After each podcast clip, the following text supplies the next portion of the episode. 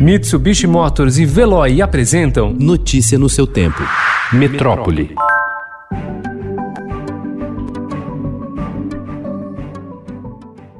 Os assassinatos de negros no Brasil cresceram ao longo da última década, período em que os homicídios contra não negros registraram queda. O dado foi revelado ontem pelo Atlas da Violência, estudo do Instituto de Pesquisa Econômica Aplicada, o IPEA, e do Fórum Brasileiro de Segurança Pública. A taxa de mortes de negros cresceu 11,5%, chegando a 37,8 por 100 mil habitantes, e a de não negros caiu 12,9%, com uma taxa de 13 12,9.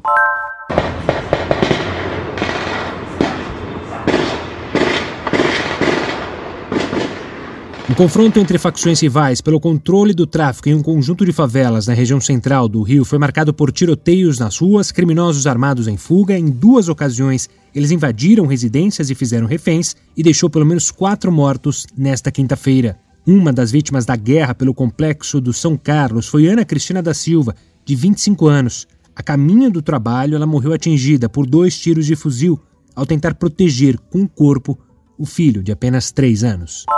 O Ministério Público Estadual deve oferecer denúncia por homicídio contra policiais militares envolvidos na ação que terminou com nove mortos em um baile funk de Paraisópolis, na zona sul da capital paulista, em dezembro. Para a promotoria, os agentes teriam assumido o risco de as vítimas serem pisoteadas ao fechar as rotas de fuga e provocar tumulto durante a dispersão. Uma mulher que foi infectada pelo HIV em 1992 pode ser a primeira pessoa curada do vírus sem um transplante de medula óssea ou mesmo medicamentos, informaram ontem pesquisadores em artigo na revista Nature. Em outras 63 pessoas do estudo que controlaram a infecção sem drogas, o HIV aparentemente foi sequestrado no corpo de tal forma que não podia se reproduzir. A descoberta sugere, segundo os cientistas, que essas pessoas podem ter alcançado uma cura funcional. O prefeito de São Paulo, Bruno Covas, anunciou que a data de reabertura das escolas públicas e privadas da cidade será definida em setembro, após a realização da testagem para anticorpos do novo coronavírus em crianças e adolescentes de todas as redes de ensino, o que deve ocorrer até o dia 15. Os próximos dias, entre 10 e 15 de setembro, nós devemos ter a terceira fase do inquérito realizado com crianças abrangendo agora nessa terceira fase não apenas os alunos da rede municipal, mas também os da rede estadual e o da rede privada na cidade de São Paulo. E a partir dessa terceira fase, a prefeitura vai então decidir se nós teremos ou não retorno às aulas neste ano aqui na cidade de São Paulo.